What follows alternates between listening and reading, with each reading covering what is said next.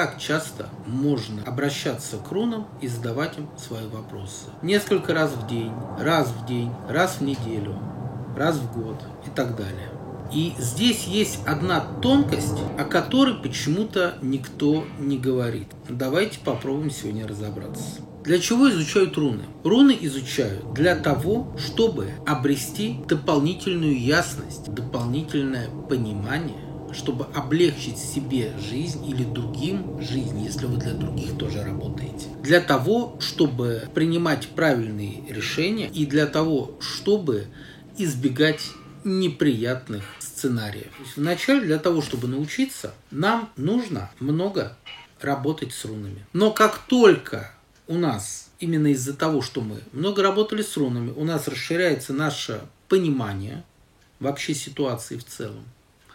Работать с рунами нужно только тогда, когда мы действительно э, не можем понять ни головой, ни сердцем происходящее. Что это значит? Ну, вот смотрите, человек долго работал с рунами и привык во всем с ними советоваться. Он собирается лететь в отпуск, и он бросает руны на предмет посмотреть, с каким чемоданом лететь, с зеленым или с красным. Он приходит в кафе, э, ему приносят меню, и вот он начинает выкладывать руны а вот мне э, взять э, салат Цезарь или греческий. А он подошел на остановку и собирается ехать на автобусе, допустим, на работу или наоборот домой.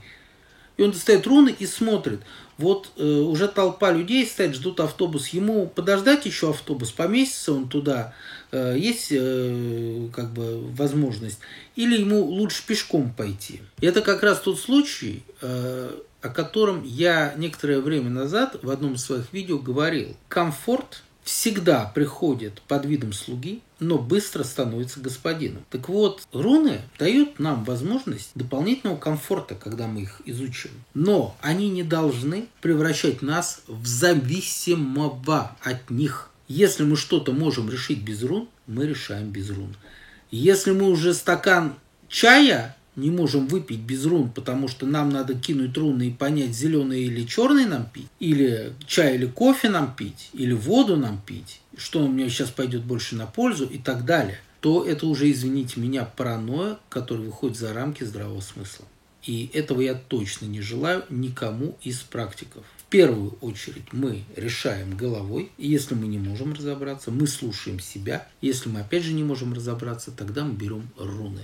Это самый лучший способ для работы с рунами, если вы уже умеете хорошо с ними работать.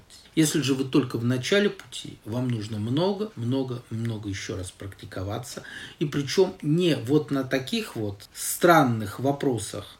Лучше взять какие-то игровые ситуации, вот то, что я на курсах рассказываю, даю, объясняю, как можно там 10-30 там ситуаций отработать э, теми или иными способами. Я говорю, сделать 10 тренировочных раскладов, например. Да, вот что такое тренировочный расклад, я об этом вот рассказываю, когда мы придуманные истории какие-то рассматриваем, прочее, прочее, прочее, прочее.